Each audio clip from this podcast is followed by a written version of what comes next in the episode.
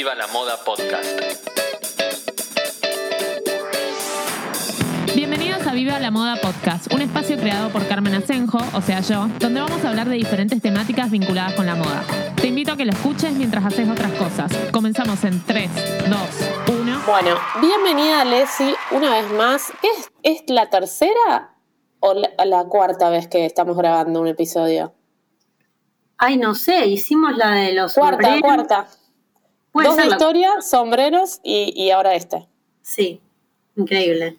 Bueno, no, sos claramente la artista más invitada a este podcast. bueno, Artista bienvenida. exclusiva de Viva la Moda. Artista exclusiva, después arreglamos el tema de, del pago, ¿no? Eh, bueno, eh, bienvenida y gracias por coparte tan rápidamente a hacer este episodio, porque fue realmente ayer, ayer o anteayer, ayer creo No, que te ayer, dije. ayer. Ayer, estás para un episodio, me dijiste que sí, así que acá estamos. Y vamos a hablar del el tema Fashion Week.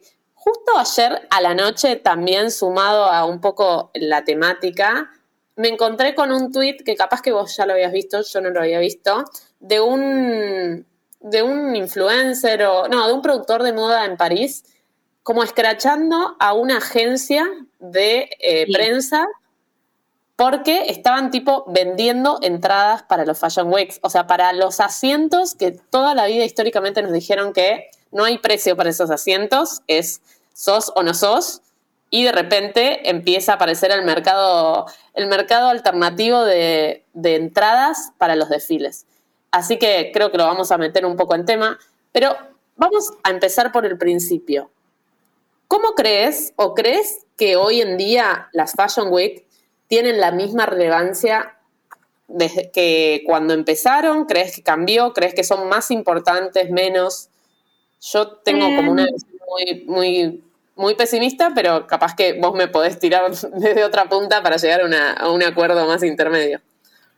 Me parece que es un 50 y 50, ¿no? O sea, depende desde qué lado lo estemos viendo, desde las personas que atienden, eh, que van a Fashion Week como físicamente, sí sigue siendo completamente relevante porque es muy importante para los buyers, que son las personas que compran la ropa que luego se va a vender en las tiendas, ver las prendas de cerca, verlas en movimiento, poder saber eh, cuál es la clientela, como a, qué apuntar a la hora de poder comprar esa colección.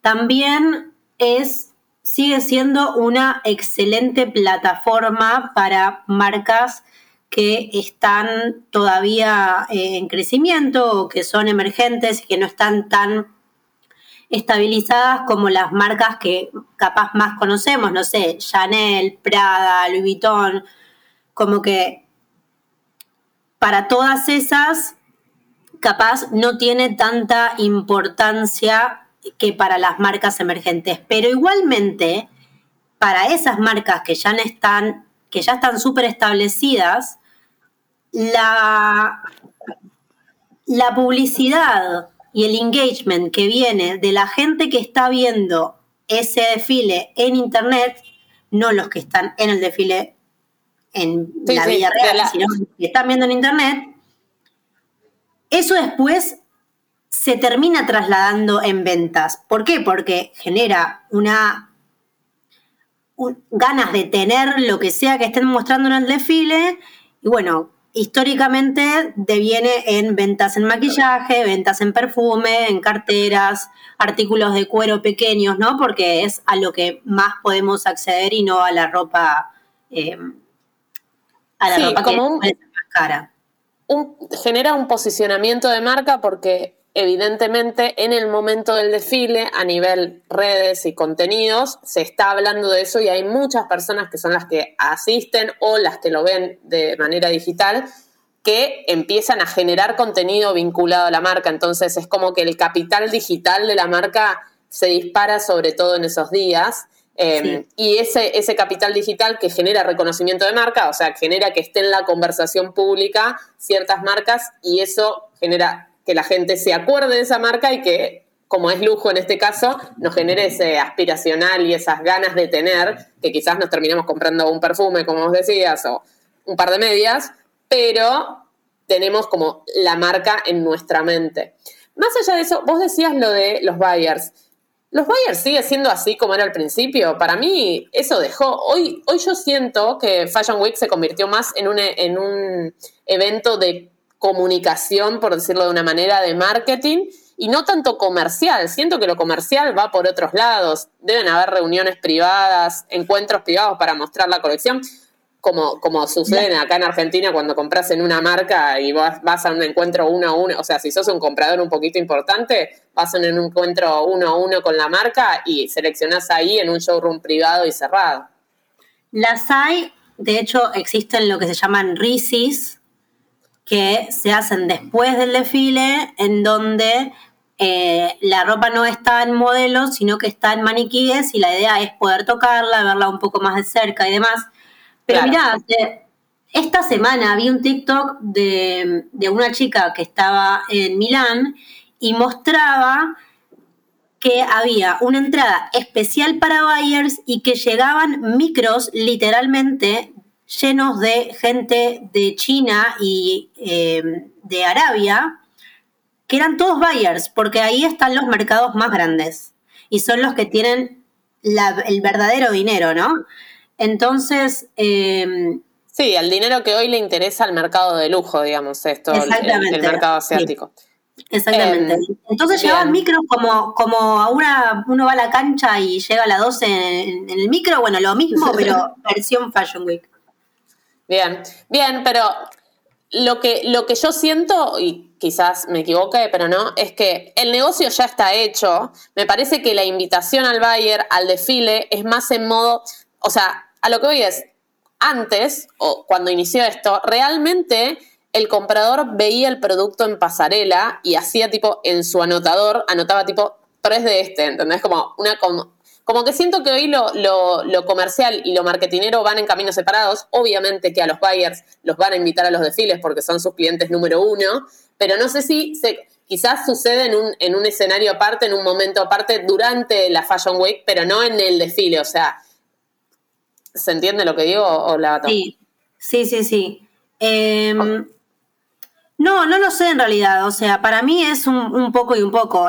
Hay una parte comercial que es muy, muy fuerte y también la realidad es que durante la semana de la moda en la, ciudad que sea, no son solamente los desfiles los que están sucediendo, hay eventos paralelos, hay fiestas, hay eh, suites de, regalos de, de, marcas que tienen que ver con el cuidado del pelo, con el cuidado de la piel, con maquillaje, como que hay un montón de cosas en, el universo que, soporta Fashion Week que hace que valga la pena porque también trabajan un montón de personas, las personas que van a maquillar, las que arman los sets, los que transmiten, como que realmente es una es una industria que le da trabajo a un montón de personas.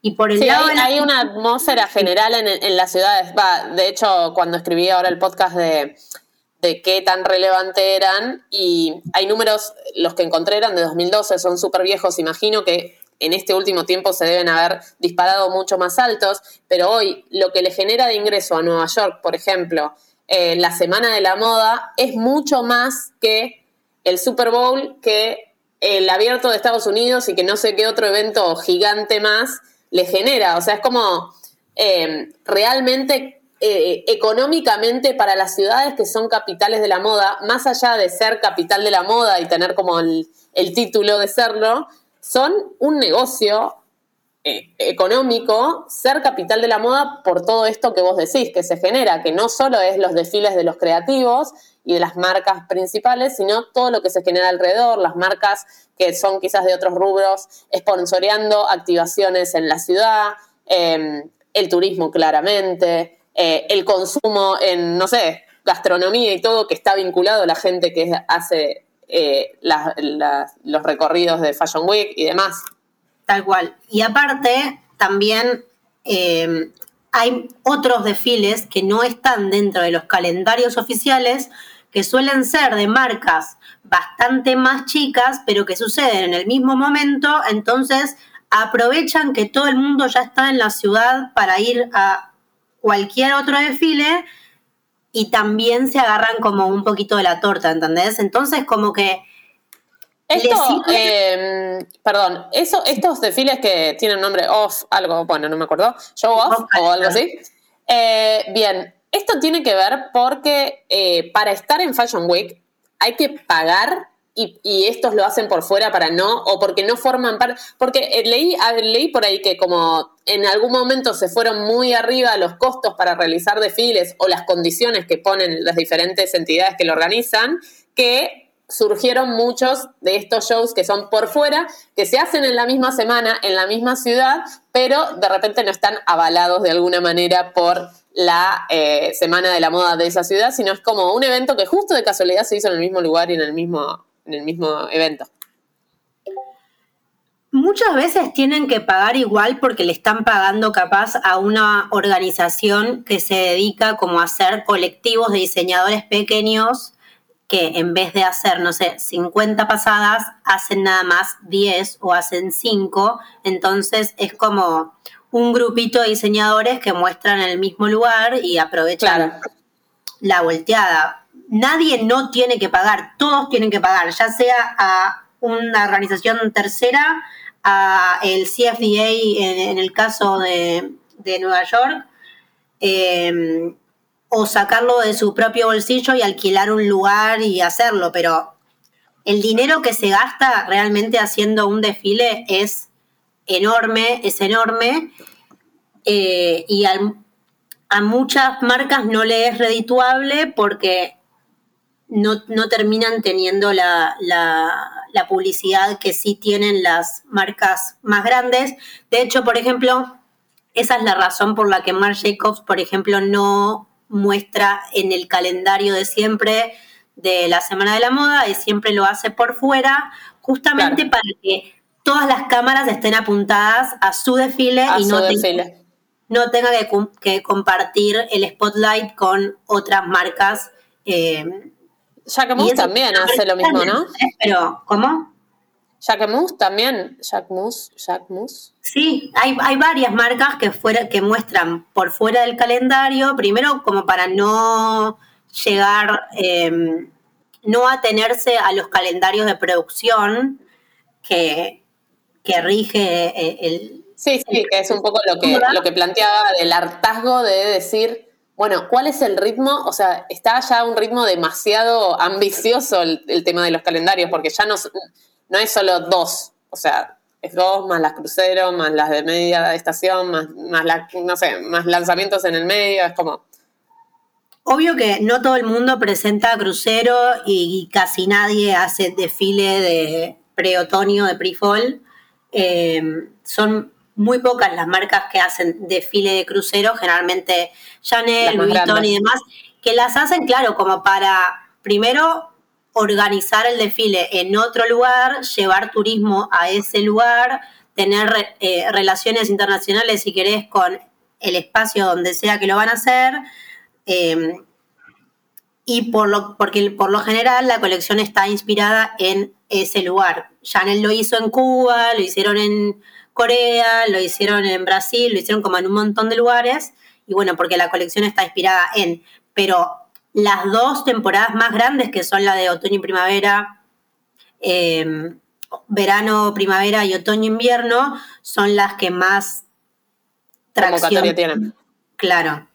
Pero, igualmente. Eh, volvamos, perdón, volviendo a las, al, al Fashion Week y los que están dentro del calendario. ¿Vos estuviste en Nueva York? Y Londres y Londres. Las que, o sea, ¿cuál es el beneficio de estar dentro del calendario contra estar fuera del calendario?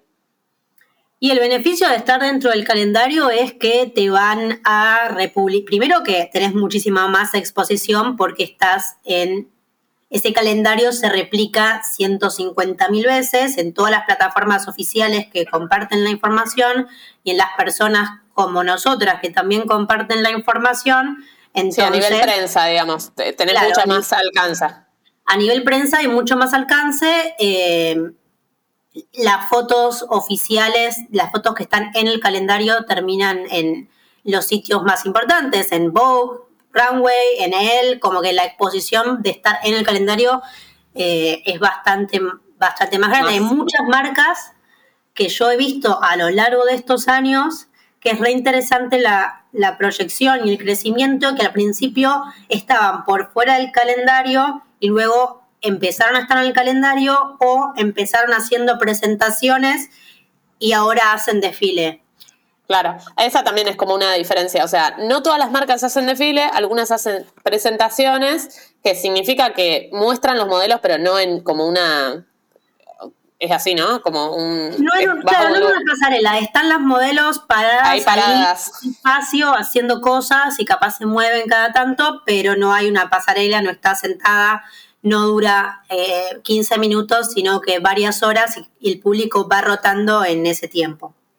¿Qué marcas así de las, de las últimas que han surgido sentís que hizo como todo ese recorrido? Empezó en el, en el off, siguió con presentaciones y hoy quizás es un, desfile que, está dentro de los, los más queridos o, o que más se viralizan quizás. Para mí, eh, la, marca que yo vi que, hizo todo ese recorrido es Luar. Luar es una marca de Raúl López, que es un diseñador em, puertorriqueño que fue criado en, Nueva York. Eh, yo lo pude conocer este año cuando fui a República Dominicana y hablamos un rato y justamente le comentaba esto, vi su primer show que fue como en medio de una fábrica abandonada, no, no es una fábrica, pero como en un lugar medio para nada glamoroso y estaba lleno de la gente más cool que yo vi en mi vida, realmente como que era muy under toda la situación, pero toda la gente estaba vestida espectacular, la vibra era espectacular, era todo increíble, la ropa era como bastante experimental, esto fue en Quiero creer que 2017, me parece, o algo así, 2016, 2017. Eh, y desde ese momento hasta ahora ha ganado el premio a mejor diseñador del CFDA, que es el Consejo de Diseñadores Norteamericanos. Viene cerrando New York Fashion Week en las últimas dos temporadas. Es uno de los desfiles más esperados. Eh, la cartera que, que creó en honor a su madre la nombraron mil veces como la cartera de la temporada pasada, como que realmente desde que yo vi su primer desfile hasta ahora su crecimiento fue absolutamente exponencial. Bien, perfecto. Ese sería como el, recorrido que es, al que suelen aspirar quizás las marcas que por ahí no les da de alguna manera para estar dentro del calendario. Empiezan con las el show off, empiezan con las presentaciones y después apuntan a los desfiles. Pero volvamos un poco al, al tema Fashion Week y cómo ha cambiado en estos últimos años, y no en estos últimos, sino estos últimos muchos años, sobre todo para mí cómo cambió lo que significaba Fashion Week antes de redes sociales a lo que significa hoy Fashion Week en la era de redes sociales y en la era de enterarte en el momento, o sea, ver en vivo el desfile desde el sillón de tu casa. Para mí es como que simbólicamente también hay algo, bueno, de hecho, lo que hizo Diesel esta temporada me pareció muy simbólico de que cualquiera puede ir al desfile de Fashion Week. O sea, hay algo ahí de ese mensaje. Sí, sí, tal cual. Em, por si no están en contexto, Diesel este año hizo una rave para 7.000 personas, literalmente 7.000 personas, abierto a estudiantes y a todo público, en donde pusieron un montón de pantallas, una pasarela eh, y se hizo el desfile. Y no es la primera vez que lo hace, eso ya lo vienen haciendo, creo que es la segunda o la tercera vez que lo hace. Ahora que me decís, sí, el inflable gigante. Sí, como que sus, sus shows, desde que Glenn Martens agarró la dirección creativa, vienen siendo espectaculares y bastante masivos. Y lo mismo está haciendo ya hace dos, tres temporadas eh, Olivier, que es el director creativo de Balmain también hizo ahora, ayer fue, ayer o anteayer fue el desfile, eh, y tenía la parte adentro donde estaba todo el mundo, o sea, los invitados y demás, y después saliendo en el, en el parque ese que da a la Torre Eiffel, ahí es donde hicieron el desfile, y había un montón de gente y las modelos salieron hacia la parte donde estaba la gente y él también salió a saludar a la, a la gente. Y esto también lo habían hecho cuando fue el desfile de, de Balmain con Jean-Paul Gaultier, que también Ah, había gente en la calle y los dos salieron a saludar y las modelos salían a un balcón y, y la gente veía eh, los diseños desde la calle hacia el balcón.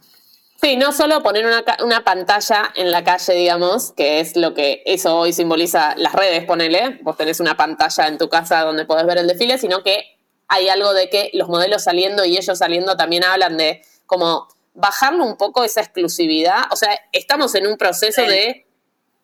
de justo en, en- en este tuit de, de ayer donde contaban lo de las entradas que se vendían, abajo había un comentario que decía quiero o extraño el Fashion Week exclusivos y selectivos, tipo para unos pocos, o sea, en modo de chiste, ¿no? Pero eh, la realidad es que históricamente se vendió que la Semana de la Moda, se vendió a nivel discurso, que la Semana de la Moda era un evento para las personas que estaban en moda, que aunque quieras y, hagas lo imposible por, por estar, si no te invitaban no estabas, y la realidad es que en estos últimos años, si uno eh, digamos, se organiza, si escribe a las agencias de prensa, o sea, puede asistir a las semanas de la moda, o sea, dejaron de ser solo para unos pocos y empiezan a ser para el que quiera y para que el, que, se organice y lo lo puede hacer. Esto es así. Ni, o sea, sí hay una democratización que es muchísimo más grande que en otros años, pero no es que cualquiera, cualquiera puede ir. O sea, igualmente tenés que estar en- metido en la industria de alguna forma, siendo estilista, fotógrafo, creador de contenido, prensa, lo que sea, pero tenés que demostrar que estás en, en- en la industria, no es que, no sé, yo tengo una verdulería y le escribo a Chanel, quiero ir a tu desfile y me va a decir, sí, ¿sabes qué? Vení, como que no.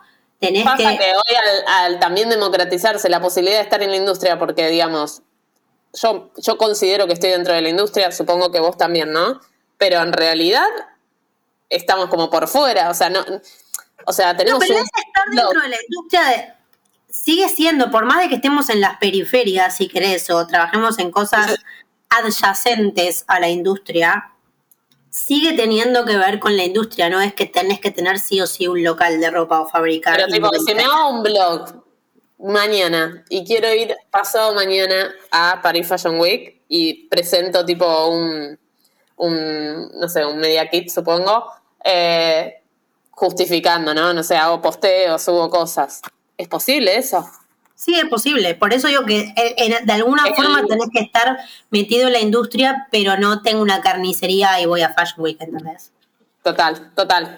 Bien, entonces habla un poco de eso, de, de si vos lo proponés y lo, lo, lo trabajás, es posible asistir, que quizás en otro momento era casi imposible, más allá de los costos, ¿no? Porque también hay como un fenómeno de, no un fenómeno, pero como hoy viajar sale mucho más barato que hace 40 años o 50 años, o cuando se crearon la Fashion Week, eh, es mucho más accesible, eh, hay mucha más información, porque también creo que esta masividad que se- Claro, esta masividad que se da hoy en día es porque hay más, o es más accesible la información que quizás hace 20 años alguien quería, alguien que estuviese en Argentina trabajando en moda, no era tan sencillo acceder a toda la, información, no sé, hace 30 años, poner de los desfiles, los lugares, eh, las acreditaciones, toda esa data, hoy en día es, es- bastante sencillo de obtenerla. Sí, tal cual. O sea, no solamente hay una infinidad de videos en todas las redes sociales explicando cómo ¿Cómo? ir a Fashion Week, sino que hay páginas que se dedican a compartir los mails y la información de las agencias de prensa y si no es algo que se puede conseguir googleando en LinkedIn, eh, en Twitter, como que si uno se pone a buscar la información, es información pública. ¿Lleva un trabajo recolectarla? Sí. ¿Es un trabajo de hormiga? También. Pero es algo que es completamente factible. Obvio que hay algunos sectores a los que todavía no se puede acceder porque no sé, The Row, por ejemplo, que es la marca de la gemela Olsen, suele hacer, suelen hacer, primero, desfiles que están fuera del calendario que se presenta actualmente. O sea, mientras todo el mundo ahora está presentando primavera, ellas no presentan primavera, hacen lo que les parece. la cantidad de gente que va al desfile es muy poca, no hay, eh, no hay live, nunca hacen un vivo de nada, no hay fotos de ellas siquiera eh, cuando están saludando al desfile, como que la información de algunas marcas sigue siendo bastante... Eh, bueno, pero esas marcas justamente son las que hoy se están distanciando de todo este fenómeno masivo que está sucediendo. O sea, tanto Bottega como cuando borró su Instagram, o eh, bueno, The Row es como el de los, ¿cómo es este? Eh, fashion, de los, ay, Quiet Luxury, es como el, la marca emblema de esto, es como, se están despegando o nacieron con la idea de despegarse de las marcas que hoy entendemos de lujo, que al fin y al cabo están convirtiéndose en marcas masivas. O sea, hasta, hasta la alta costura de las marcas de lujo que quizás están apuntadas hacia un sector muy, muy, muy chiquito de la población, hoy en día sus desfiles los ve toda la población, los viraliza toda la, los consume de alguna manera toda la población. O sea, es como que que el, que apunta al mercado de lujo muy, muy cerrado son estas otras marcas que intentan despegarse, pero las otras es como que ya se han convertido en, no sé, patrimonio cultural de, la humanidad. O sea, es como que, que perdieron un poco esto, ¿no? O sea, democratizando los, de alguna manera, ¿no? Es todo entre comillas, los desfiles, el acceso a, a, a ver las prendas, lanzando productos que son posibles eh, o, son accesibles para una, un público al que ellos no apuntan, pero de alguna manera los hacen pertenecer a, eso. Es como que eh, la industria de lujo que nosotros hablamos, en realidad no es tan de lujo o no apunta tanto al lujo y en realidad son más productos de marketing, o sea, son marcas vendiendo productos que marcas de productos de lujo. Ah, ¿Hice un quilombo? ¿Se entendió? Eh, tengo dos paréntesis sobre, sobre esto. Punto número uno. Creo que comenzó no el tema de vender productos eh, de, menor, de menor valor que no tienen que ver con la indumentaria, sino que son como satélites, porque el maquillaje y los perfumes y todo, y las carteras y bla, no es algo reciente, existe hace un montón ah, de tiempo. Eh, la historia del perfume de Chanel es de contra remil conocida, pero creo que esta masividad empezó con Mugler en los 80 y el desfile como espectáculo y como entretenimiento. Que luego en los 90 se hizo cada vez más grande, en los 2000 después aparece Victoria's Secret, que toma ese mismo concepto y lo lleva a la lencería. Y también tenemos eh, los desfiles de Chanel cuando Karl Lagerfeld todavía estaba vivo, que eran montado un supermercado de Chanel.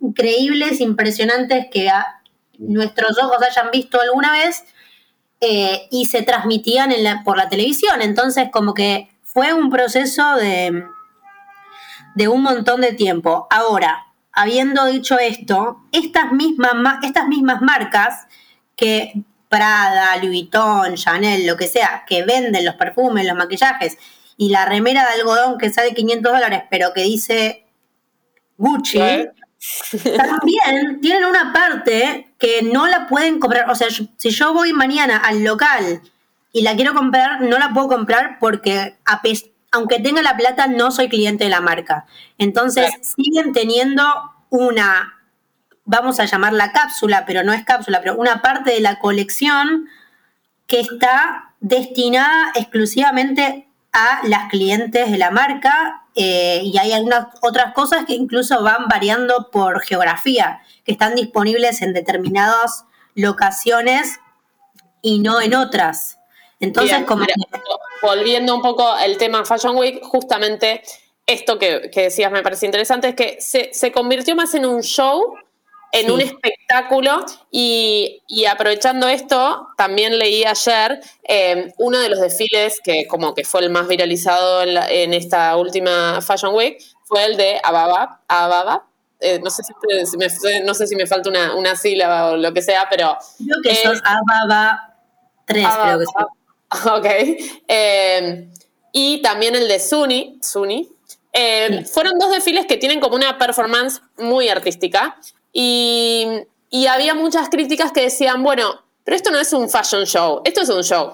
O sea, la parte del fashion está, o sea, esto es las críticas que recibía, ¿no? Como que en realidad al final terminaba siendo una perfo artística y la ropa quedaba como en un tercer lugar, porque ni siquiera es como, a veces es más importante la perfo, la locación, los invitados, eh, quién hizo la, secuencia más viral, quién tiene las modelos más exitosas y la ropa queda como en el puesto número 10 de toda esta, de este listado de temas. Creo que, que este crecimiento de la fuerza del show por sobre el desfile deja a la indumentaria, quizás que fue el, origen de, por el cual se empezaron a hacer estos desfiles, en un puesto como muy por debajo. Eh, yo sí, la verdad es que en eso concuerdo. Estoy bastante harta de, la viralización por la viralización misma.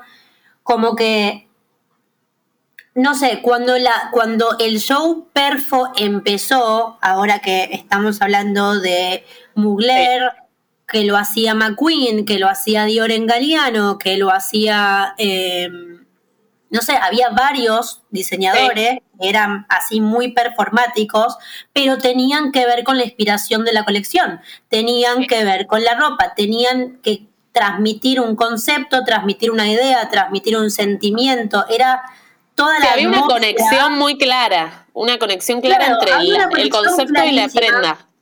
Tal cual, había una conexión, una conexión clarísima. Em, no es lo mismo lo que hizo Coperni con el vestido pintado de Bella Hadid, que, es, que tiene que ver con la tecnología y ellos es algo que, vienen como haciendo, eh, siguiendo ese camino hace ya bastante. Pero no sé, después el desfile de las modelos que se tiraron al barro, ¿cuál es el punto? Sí. ¿Cuál es el punto? Vos podés leer y estar de acuerdo o no después con las notas de, la diseñadora, con el manifiesto que publiquen, con, con, la explicación que den, pero la realidad, en mi, a mi parecer, es que nadie se está acordando de la ropa que vos presentaste, porque todo el mundo está pensando en cómo eso se arruinó por el barro. Sí, o las modelos que se cayeron o lo que sea, nadie se acuerda de lo que tenía puesto la modelo, se acuerdan de que se cayó a propósito. Total, me interesa también saber cómo es ese proceso creativo, si piensan primero en el show y después en las prendas, o, sea, porque para mí eso sería el error de una semana de la moda, o sea, de un eh, fashion show, digamos, o sea, para mí el fashion show, el, el desfile, tiene que nacer la idea creativa de las prendas, que en realidad siempre las prendas generalmente están creadas pensadas con una idea creativa, pero pareciera como que en algunos shows primero piensan en cómo hacer un show bien, viral y después vemos qué prendas le ponemos. Esa sensación me dio el de, el de Dior, sí, el de Dior, digo bien, em, en donde las, el último, en donde las gráficas, está bien, había un feminismo atravesado por todos lados, ¿no? Pero como mensajes muy diferentes. Por un lado teníamos las pantallas que eran en colores eh, neo, tipo fucsia, amarillo, con mensajes feministas ultra, eh, ultra instagrameables, por decirlo de alguna manera. Pero después, cuando veías la colección, no pegaba, o sea, no entendía qué estaba pasando ahí. No, no, no, no, no. O a mí sola. A mí me viene pasando con María Gracia desde que agarró la dirección de Dior, porque no es santa de mi devoción en lo absoluto. Estoy hartísima de ella así como estoy hartísima de Virginia en Chanel, realmente harta. Creo que de todas las colecciones que hizo, me gustaron tres. Eh, y esta en particular, lo que me pasó es que había algunas cosas que primero no les sentía la identidad de Dior, como que si lo veía y me preguntaban de qué marca es, no iba a decir que era de Dior. No veía la conexión de los mensajes para con la ropa me parecía también bastante eh, hipócrita en el sentido de, está bien, vos te considerás una diseñadora feminista y estás mandando un montón de mensajes feministas en, en la música, si querés, en las pantallas, lo que sea, pero todas las modelos siguen siendo las mismas. No sí, sí, el mismo cuerpo. no pones distintas corporalidades. Eh, hay mil marcas que no se llaman a sí mismas feministas y sin embargo hicieron más por el feminismo que lo que María Gracia pretende hacer. Entonces, la ropa aburridísima, una colección de primavera blanca y negra, como que y eso que a mí me gusta eh, el, blanco y el negro, pero no, les, no le vi no le vi la conexión, eh, no vi la conexión en lo absoluto con, con, el mensaje que estaba, que estaba buscando transmitir. E incluso la temporada anterior a esa, que fue la que hicieron los, los en México, sí. Eh, como que también lo mismo, había algunas estaba inspirada en Frida, pero era muy literal algunas cosas. No sé, no... Rozando ahí un toque de apropiación cultural también. No sé si eso, eso era, es otra cosa para hablar, porque la, la, ropa la hicieron artesanas mexicanas, estaban... Eh, como que todo eso, si querés, estaba arreglado, ¿no? No es que lo hicieron en estaba políticamente correcto, En Francia y lo mandaron a no, todo todo lo hicieron en, en México. Había unas cosas como ponchos vender, no sé si me parece, pero Sí. Em, pero siento en ese caso que el mensaje que ella pretendía transmitir no, no se condecía con la colección en lo absoluto. Sí. Em, sí, sí, bueno, me pasó lo mismo y ahí es cuando, cuando empiezo a pensar, digo, bueno, ¿qué onda esta desconexión entre, entre lo que se quiere con, o sea, digamos que hay dos públicos y esto es lo que planteé un poco en el news. O sea, por un lado está el público de la ropa y por otro lado está el público del show. Entonces, como que sentí que estaba buscando hablarle a dos públicos y, le hizo un, un, show a uno, digamos, le hizo la ropa a unos y el, la escenografía y, digamos, la propuesta artística a otros. Y creo que que hoy en día lo que más sucede es eso, como que la mayoría hoy les está hablando al, show, a las redes, a ver quién es más viral, a ver quién tiene a los más famosos sentados. O sea, hay desfiles que literalmente se hizo mucho más viral que llevaron a eh, Rosalía y a eh, Kendall Jenner, creo, o y Bad Bunny, que lo que pasó en el desfile. O fue más relevante eso que lo que pasó en el desfile, o porque más allá de que también estas colecciones, que un poco lo hablábamos antes, también como que están tendiendo todo hacia el minimalismo, entonces es muy difícil cuando ya hay cinco colecciones que son más o menos parecidas o que es como, bueno, ¿qué, vas a comentar? Pero es como que siento eso, ¿no? Como que la ropa está muy por debajo de, todas las prioridades que tienen hoy los shows al momento de, presentarse en Fashion Week. Tal cual. Y, lo que no se me tiene también bastante cansada y eso que es algo que a mí me gusta, pero no me parece que haya marcas que nunca fueron minimalistas y de repente ahora quieren ser minimalistas porque eh, entiendo que el momento económico por el que estamos pasando que la gente, y que quieren vender y que la ropa tiene que ser más comercial y demás, pero necesito marcas que hagan cosas lindas por el puro hecho de hacer cosas lindas, ¿entendés? Sin la... que no sea un show lindo. Exactamente, que el show sea lindo, pero que la ropa vaya de la mano con lo que están presentando, que no sea una camiseta blanca y listo, que realmente le hagan honor a la historia de la marca, que haya una idea, que haya un concepto, que no sea algo que uno pueda ir a Sara y comprarlo, que está bien, Sara saca las ideas de algún lado, ¿no? Pero... Sí, pero que la prenda sea el eje central de los shows. O sea, que sea una prenda efectivamente diferente, creativa, con un género, con una estampa, con lo que sea, pero que sea el eje central y en donde todo lo que está alrededor esté vinculado a eso. Em, yo creo que también hay algo de que ya se ha inventado todo, ya se han visto todo tipo de combinaciones, o sea, estamos como, como si yo estoy saturada, imagino que la gente que está más metida es como que, bueno, pero creo que es el gran desafío proponer cosas nuevas desde la indumentaria, más allá del show, ¿no?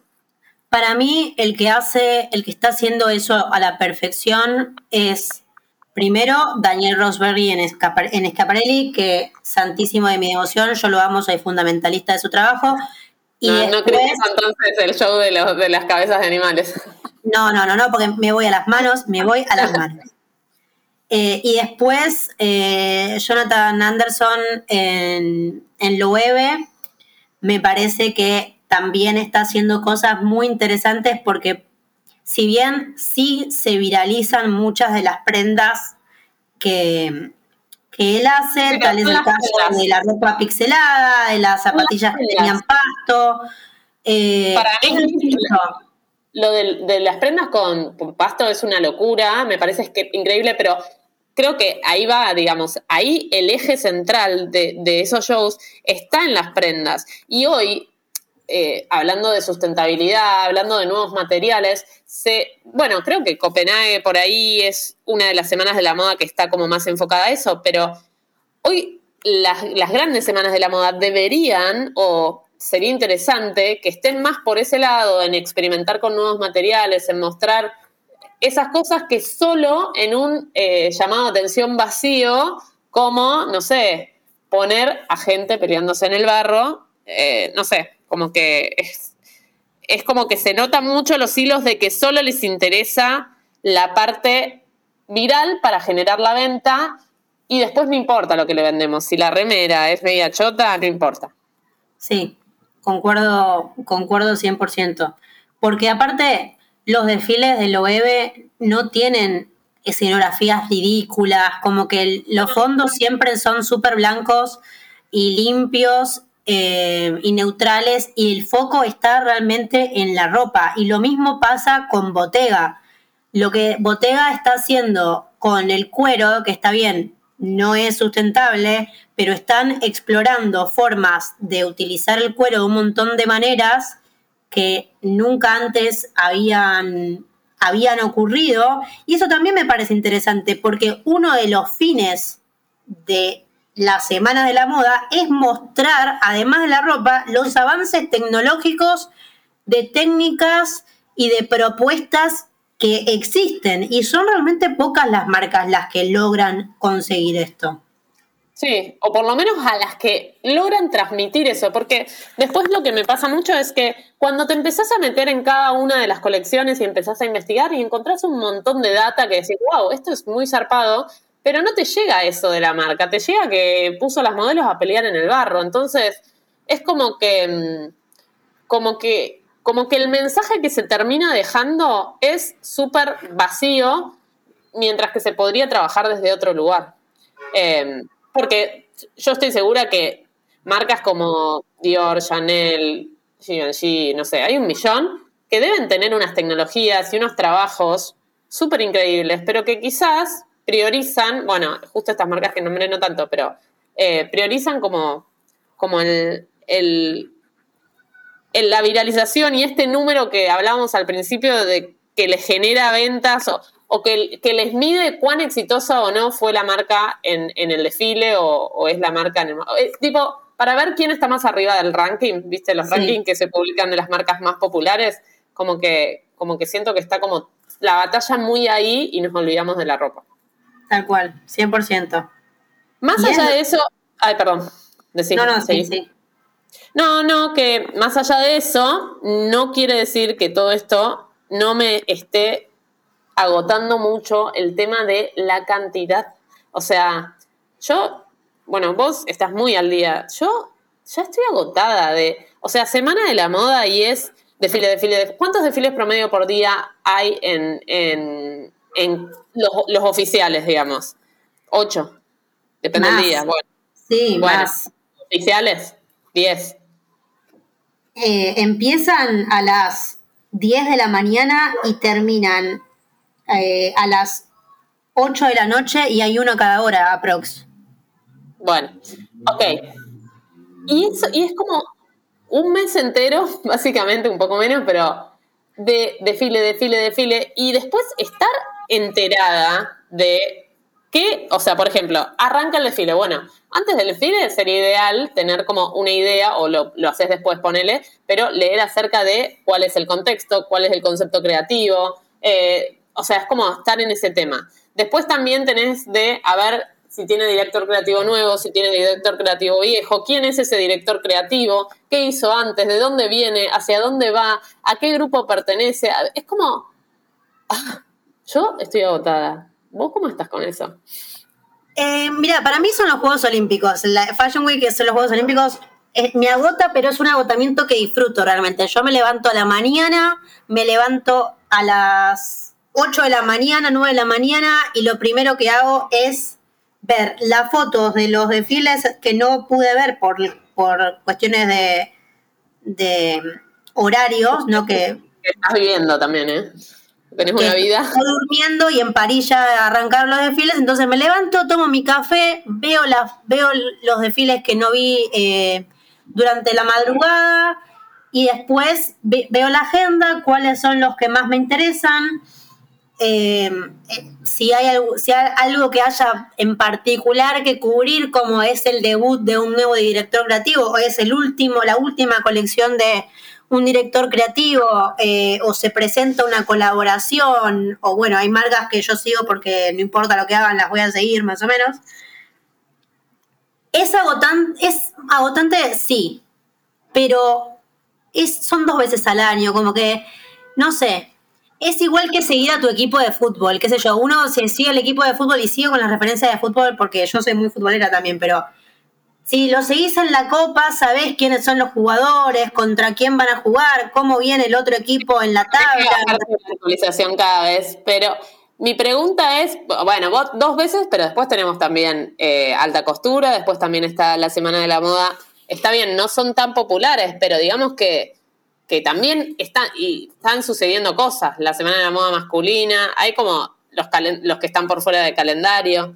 Es como, en realidad yo creo que mi hartazgo viene también como de la mm, contradicción que me genera, porque cuando uno cada vez más lee acerca de, lo que genera la industria a nivel eh, sustentabilidad, digamos, pero en contraposición, o, o también todo lo que vimos en la pandemia, de gente siendo mucho más consciente, de bajando cambios, de un montón de marcas diciendo que se salían del calendario, y de repente, como que siento que hubo como un rebote y que se volvió a, lo máximo, incluso ahí. Creo que debe ser la mayor cantidad de marcas históricas em, por fuera del calendario, por dentro del calendario. Es como que siento que, que hay demasiado, ¿no? Hay demasiado, concuerdo 100% con que, con que hay demasiado. Eh, pero también dos cosas. Uno, me parece que el agotamiento puede surgir porque nosotros estamos inmersas en esto. O sea, realmente son muy pocas personas de las que ven los desfiles a las que hacen toda la investigación de saber quién es el director creativo, buscar las notas del desfile, haber visto las colecciones anteriores, trazar un paralelismo, entender cuáles son las referencias a sentarse a ver el desfile y ya está, y, y capaz ver las fotos y pensar, ay, qué lindo, esto me lo compraría o esto no me lo compraría. Como que siento que somos muy pocas las personas que, eh, que, hacemos eso, pero... Se reban con eso, pero yo siento que el, nivel de, mm, de, o la velocidad o el volumen también generan que que haya muy pocas personas que hacen todo ese trabajo y la mayoría de las personas consuman solo me gusta, no me gusta, eh, tipo pulgar para arriba, pulgar para abajo, y ahí quedó hasta que se presenta una nueva, o sea, hay como una, entiendo que no, no es lo ideal, pero la mayoría de las personas consume así este tipo de eventos. Y ellos que producen eso saben que la mayoría de las personas consumen así. Como sí, que, o sea, en ese mm, en, ese en ese consumo rápido es lo que después termina produciendo clics eh, y quienes levantan las notas siguen como alimentando la discusión y después cuando sale, si hay algún ítem en particular que, que fue más relevante que, que el otro, eso va a replicarse de vuelta, si lo, hizo, si lo usó una determinada persona va a replicarse de vuelta, cuando están las alfombras rojas se replica de vuelta, como que si bien sí durante la semana en la que el desfile transcurre, em, la información puede pasar muy rápido, eso como que es una, es una información que vuelve a recircular varias veces en el año. Pero también a mí lo que me pasa es que si bien me agota, no deja de ser un, escape de, todo lo otro horrible que pasa en el mundo, ¿entendés? Entonces es como, ¿qué, puedo hacer? La, bueno, voy a ver el desfile. Me hace mucho más feliz ver el desfile y después otro desfile y después otro desfile que prende la televisión y ver el noticiero fijamos demencia y seguimos. No, es que, eh, o sea, no debe ser algo, algo artístico también, entonces, em, cuando te pones a procesar mucho y a pensar mucho, bueno, eh, es como, no, eh, es también por el disfrute y por el placer. Siento que puntualmente la de alta costura me pasa eso a mí. O sea, yo disfruto ver la semana de la alta costura porque siento que son menos, como que está más trabajado, pero con la de preta porté me, me, es como si fuera un tsunami de data que cada vez estoy más intolerante a, hacer todo ese trabajo y realmente muchas veces termino consumiéndolo de la manera en que no me gusta hacerlo, pero porque siento que tenés que ser vos, o sea, tenés que tener 20 personas trabajando para vos para poder estar al tanto de todo o realmente dedicarle tus días 100% y, y, y mucho tiempo a eso, pero pero es mucho trabajo. Es mucho trabajo. E imagínate nosotras que ahora lo estamos viendo eh, digitalmente, pero a la hora de realmente estar en la ciudad donde se hacen las semanas de la moda, la vorágine es más grande todavía, porque uno tiene que estar literalmente corriendo de desfile a desfile, subir las fotos en tiempo real, si después tenés que escribir una nota, llegar a tu casa, editar las fotos, escribir la nota, mandarla, se tiene que publicar ese mismo día o como mucho al día siguiente. Hay algo de esa dinámica que genera que la gente termine consumiendo solo una foto y un me gusta o no me gusta o consumiendo solo el contenido viral, porque hay tanta data que el que se va a viralizar es el que está peleando en el barro, porque lo otro hay tanto, eh, o sea, siento que, mm, que este hartazgo viene de, de decir, para mí hay que cambiar algo, o sea, no, no siento que hoy sea un formato, o sea, sí, evidentemente numéricamente le debe dar muchos ingresos y mucha visibilidad y demás, pero creo que a nivel consumidor lo único que genera es que, salvo tu caso que te tomas el trabajo de eso, la mayoría de la gente la termina consumiendo en consumo el que más viral, el que me ponen enfrente de los ojos porque se pelearon en el barro dos minas, o porque una salió y se cayó al piso, o porque fue Bad Bunny con Kendall Jenner a ver el desfile. Después el resto, como hay tanto que bueno, no, ni lo vi. Y terminas consumiendo eso, como lo viral, el famoso, o, lo, más ridículo, y no la prenda.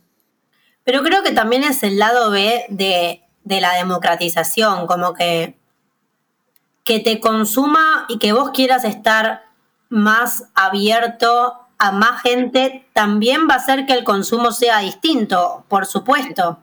No es lo, no es lo mismo cuando, cuando esto empezó, que la, los los periodistas, los buyers, tenían, tenían un tiempo de ir y de escribir las notas y después se usaría en el diario y la gente leía el diario, como que el consumo de la, de, la media en general era, era distinto, era completamente diferente. Yo en poco tiempo, porque yo recuerdo las primeras Fashion Week que cubría a modo de blog, tenía más tiempo, estaba, o sea, ahora aparecen y desaparecen un montón de marcas que vos decís, ¿quién es esta? Pero bueno, y después, ¿entendés? Como que siento que en estos últimos, ponele 10 años, también cambió muchísimo, muchísimo más. Incluso también la información que está dando vueltas cambió muchísimo más. Quizás antes era más, eh, era mucha menos, había que buscarla más. Hoy en día te, te explota el celular con data y no sabes por dónde arrancar. Es que para mí tiene que ver con, no solamente con la industria de la moda, sino el cómo se consume la información en general, porque ahora todo es contenido corto, videos de 15 segundos, de 30 segundos. y también hay mucho contenido, porque esto que decías antes de, vi en TikTok una chica que filmaba a esto donde entraban los buyers. Bueno, eso antes no, no tenía forma de acceder o tenía, lo tenía que contar alguien que estaba ahí precisamente. Entonces, hoy no solo tenemos el contenido del desfile que lo tenés 100%. Tenés el contenido de la gente que está en el desfile, de los influencers que se generan su propio contenido, de las modelos que generan el contenido. Es, es como que está sobreexpuesto, pero vemos todo, pero a la vez no vemos nada. Sí, por eso digo que es el lado B, como que la democratización por un lado tiene todo lo bueno que es que podemos ver las perspectivas y los puntos de vista de un montón de gente que antes no podíamos, podemos ver los backstage de cómo es ir a hacer un casting para un desfile, podemos ver cómo la modelo la están maquillando desde, eh, desde un blog, podemos ver la preparación del desfile eh, en YouTube, podemos ver cómo el periodista, el influencer está yendo al desfile, todo lo que es incluso ver a los famosos llegar a, como que realmente hay un montón de puntos de vista. Y como hay tantos puntos de vista, termina siendo abrumador, pero es medio que la otra cara de la democratización. ¿Qué queremos? ¿Que eso ocurra o que no ocurra? Y si no ocurre, ¿qué tiene que ocurrir en su lugar? Ay, qué complicado. No sé.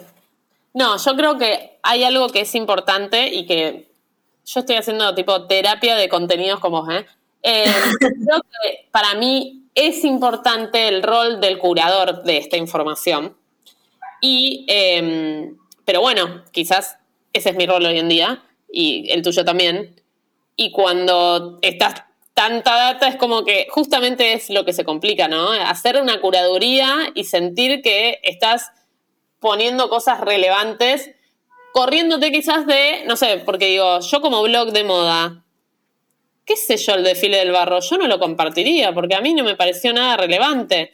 Pero por otro lado, si yo pienso en el contenido que la gente consume fácil y que me va a generar, viste, como es decir, y lo tengo que poner porque es algo que sucedió y de, de hecho mirás revistas de moda y lo muestran. Entonces es como, es como ese doble, esa doble pregunta que, me surge y que creo que es un poco resultado de estar abrumada, ¿no? De, de tener la responsabilidad que me la pongo solo yo de, de decir que sí, que no, cuando hay tanto dando vueltas y hay tanto, hay tanta tantas cosas, tanta información que es irrelevante, pero que a la vez pareciera que es muy relevante para muchos.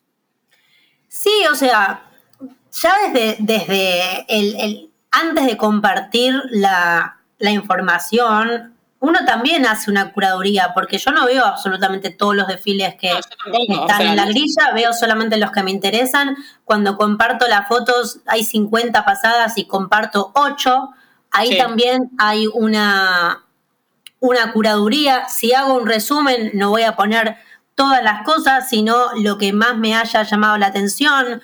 Eh, no sé, eso después se, se, decanta en tendencias que me hayan llamado la atención o que piense que, que, puedan, que pueda incorporar ya, que no tenga que esperar a, que salga la nueva colección, no sé, demonios o rojo, esas cosas. Sí, sí, estilismo. Claro, cosas que tienen que ver con eh, con el estilismo o noticias en particular, como bueno, es el debut de este o tal otro se va o pasó algo lindo en la perfo y que no tiene que ver con meterse al barro porque me parece un espanto. Obviamente que hay una curaduría, nadie nos está poniendo, eh, es nuestro trabajo, pero también elegimos hacerlo y parte de, de de estar abrumado con esto, supongo que otras industrias estarán, no sé, la gente que trabaja en deportes, ¿cuántos partidos de hay por día, tenés los Juegos Olímpicos, tenés el Mundial, tenés ahí un montón de cosas, está bien, no pasan 18 veces al año, pasan una vez cada cuatro, una vez cada seis. No, obvio, igual para mí hay algo de la contradicción de, bueno, el deporte es, pero el consumo que, o sea, hay un mensaje que se da con hacer 258 desfiles por día.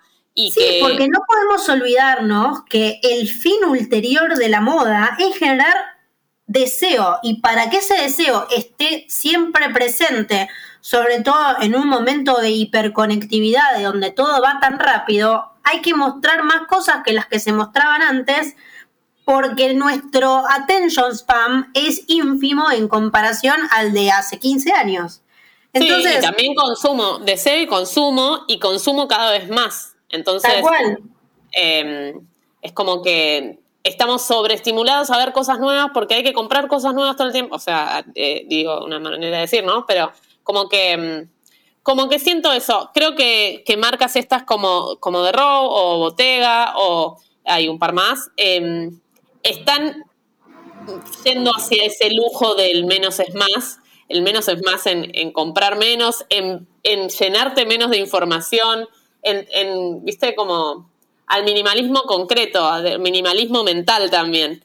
Y que me parece que, siento que hoy estas marcas todavía no, no han entrado, pero que siento que va a ir para ese lado. Creo que este hartazgo que siento no, no es a mí sola, sino que me parece que tiene que haber algún cambio a nivel sustentable y a nivel salud mental también, ¿eh? O sea. Sí, o sea, mirá, si vos te pones a buscar, haces una muy breve búsqueda en Google de la pregunta: ¿es Fashion Week todavía relevante?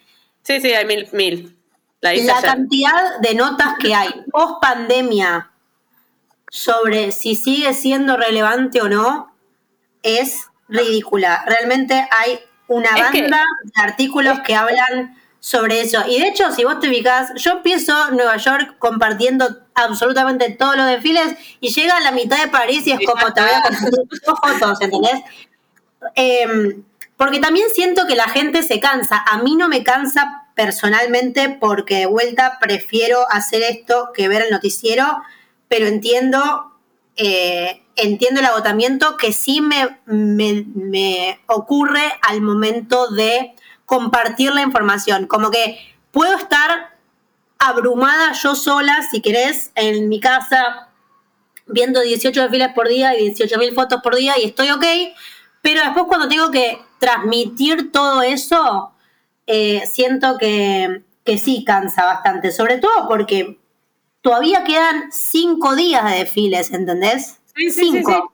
Y llegamos. yo creo que, la pandemia también hizo un poco ese efecto. O sea, creo que está como todo siguiendo como antes de la pandemia y no se registró que hay un cambio, que quizás tarde en aplicarse, pero que hay un cambio de che, al final todo esto que veníamos haciendo antes de pandemia, después de, en pandemia nos dimos cuenta que no era tan necesario. Pero obvio, hay una industria atrás que tiene que sostenerlo porque de eso viven un montón de cosas y hay muchos negocios detrás de eso. Pero yo creo que, que logra un hartazgo y es esto que vos decís. No es lo mismo la gente que se engancha con el primer día de Fashion Week que la gente que se engancha con el último día de París o con el tercer día de Milán. O sea, es como que la gente ya la gente, digo, en general, las personas, la atención baja, como sucede con todos los contenidos hoy que se están viendo en, en, eh, a nivel digital. O sea, el primero buenísimo, el segundo más o menos, el tercero, y, está esa caída de la atención que creo que hoy es un fenómeno que, que, va a ir como atacando distintos aspectos y distintas formas de, de generar contenido, de vender y de, hacer un montón de cosas.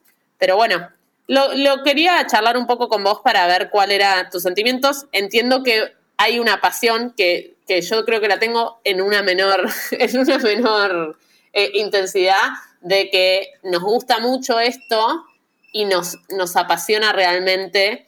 Eh, pero bueno, a mí me pasó un poco eso y, quería charlarlo con vos. Es una sesión de terapia compartida que que me encanta. lo mejor es que es algo que se puede extrapolar a, un montón de temas, ¿no? A, las tendencias, a la rapidez de las tendencias, a la rapidez del consumo, a la rapidez de la producción, al capitalismo, a como que eh, lo estamos tratando en Fashion Week, pero realmente me parece que es un síntoma. que ataca a todo, es un síntoma del tiempo. Es un síntoma del tiempo, es un síntoma de la modernidad, de cómo nos, nos relacionamos eh, con nuestra tecnología, con cómo nos relacionamos con la comunicación, con el, con el contenido que... la información que, hay. información, tal cual. Creo que tiene Esta que ver. Intoxicación, no sé cómo le dicen, pero es como la intoxicación de información, tener tanta data que al final como que preferirías no tener nada. Es que fíjate que también, por ejemplo, hablas con una persona por WhatsApp, hablas por Twitter, hablas por Instagram, siempre son conversaciones distintas, no es que seguís la misma conversación Sí, que tenías en WhatsApp, la seguís en Instagram, siempre son diferentes conversaciones. sí. Y cuando llega a verte en persona, capaz no tenés nada para decir porque estuviste hablando durante Sí. toda la semana eh, y, es distinto. Pero por eso, para mí tiene que ver con. Lo mostramos en, Fashion Week porque es lo que está pasando ahora y es lo que estamos. eh, de lo que trabajamos. Pero es obviamente un, un síntoma de, de los tiempos que corren y me parece muy adecuado también, porque la moda siempre es una, eh, una representación de los tiempos que corren. Entonces, como que no creo que podría ser de otra manera. Es hartante, agotador, frustrante, abrumador y todo eso sí, pero ¿qué no lo es en este momento? No sé. Sí, es verdad. Es verdad. Pregunta, ¿te imaginas la industria de la moda sin Fashion Week?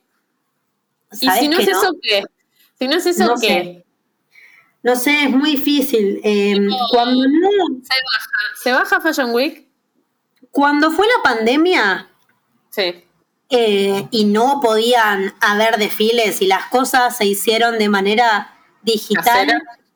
y caseras, se presentaron algunas ideas que me parecieron realmente bellísimas, muy creativas y espectaculares. Sobre todo eh, los fashion films es algo que me encanta. Te permite desarrollar un concepto por, mucho tiempo, eh, llevar una idea y verla desde un montón de lugares distintos. Dior hizo cosas muy bonitas. Eh, Moschino había hecho ese desfile de los de, los puppets, de, lo, de las marionetas, que estaba bárbaro. Hicieron cosas con. Yo me olvidé de todo lo que pasó, sí. Eh, y siento que también se rompió la temporalidad. Se, Sí. se rompió el calendario, ¿viste? Como ahora, eh, eh, primavera, ahora es como, bueno, vamos a ver, hacemos lo que podemos para salir de eso. Eso está, eso está bien. Me gustaría que, que haya más de eso, capaz, de, de la expresión por, por otro lado, fuera del desfile. Eh, que también existen las editoriales, y existe el fashion film y, y lo que sea, pero, pero durante la pandemia se, se exploraron esas cosas de maneras realmente muy interesantes. Ahora, Mm, Hoy, en este momento, si me decís no hay Fashion Week, ¿qué hay? Y no sé, realmente es muy difícil. O sea, la plata que se mueve es mucha. Sí. Eh, entonces, como que luchar contra eso es medio complicado. Capaz va a llegar un momento en el que el calentamiento global va a ser tan grande que no vamos a tener invierno-verano, va a ser solo verano. Entonces, bueno, Eso ya debería suceder, porque de hecho, cuando ves las colecciones de primavera y de verano, eh, de otoño, invierno y primavera-verano, tampoco varían tanto las prendas que presentan. O sea, es como que es hasta ahí. Em, pero sí, quizás, quizás, sí, no sé si es que no exista Fashion Week, pero si imaginás migrar esto hacia otra forma de otra forma de exhibición de, de la moda que no sea en desfiles que se realizan en las cuatro ciudades, ¿viste? Como, ¿qué otro? O sea, el desfile como, como forma de exhibición también Sí. siento que está, está de moda. O sea, aunque siguen estando, ¿no? Pero creo No, que... capaz con la incorporación de las inteligencias artificiales surja algo que, que ya empezó a surgir, ¿no? Con el metaverso y con Ya, todo pasa- eso. ya- que- ya habrá tipo huelga como están haciendo los actores de, de Hollywood de modelos en Re algún puede momento. pasar, o sea, re puede pasar porque a las modelos Bueno, Levis, Levis hizo no les campaña pagan, les pagan de- realmente muy poco por bueno, lo de Le- eso lo de Levis fue realmente paupérrimo, pero eh, todo puede pasar. Siento que después de la pandemia fuimos sorprendidos y es como, bueno, ahora ya está, van a venir los aliens y estamos medio curados de espanto porque eh, después de lo que pasó, ¿qué más puede pasar, entendés? Pero al mismo tiempo todo puede pasar porque si eso pasó, todo puede pasar. Bueno, ya veremos qué sucede. Ya llevamos un montón de tiempo hablando y creo que esta parte no la va a escuchar nadie. Así que si no, pará porque hay gente que todavía me sigue mandando mensajes de los Palabras. episodios anteriores, ¿eh? Sí, sí, sí, sí, sí, me sucede. Es como digo, ah, estaba, está eso vigente todavía. Pero bueno, evidentemente algunos pocos llegan, así que para esos pocos que lleguen hasta esta hora y diez que estamos grabando, em, ¿qué palabra clave elegimos, Leslie? Vamos a decir. em, Yo tengo una, pero no sé si vas A a, estar de acuerdo. Harta. y bueno, ya está, o sea, digamos, po- pongamos harta, pongamos harta. Harta voy a estar cuando Chanel presente la nueva colección y ahí, mira. Mira. mañana, hoy, mañana. ¿Cuántos días faltan? ¿Cinco? Cinco Ah, días faltan todavía, cinco no, días. ya, yo ya, yo ya, ya, ya, ya me bajé de eso. Yo me bajé. Queda Coperni, eh, mañana Coperni- tenemos a Coperni, tenemos eh, McQueen, que va a ser el último desfile de, de, de Sarah Burton en, Sí. Eh, eso es el, el sábado. Falta Elisa, falta Hermes, falta Comdes Garzón, falta Chanel, falta Louis Vuitton. O sea, de los días que quedan de septiembre, que son dos, y después hay tres más de octubre. Bueno.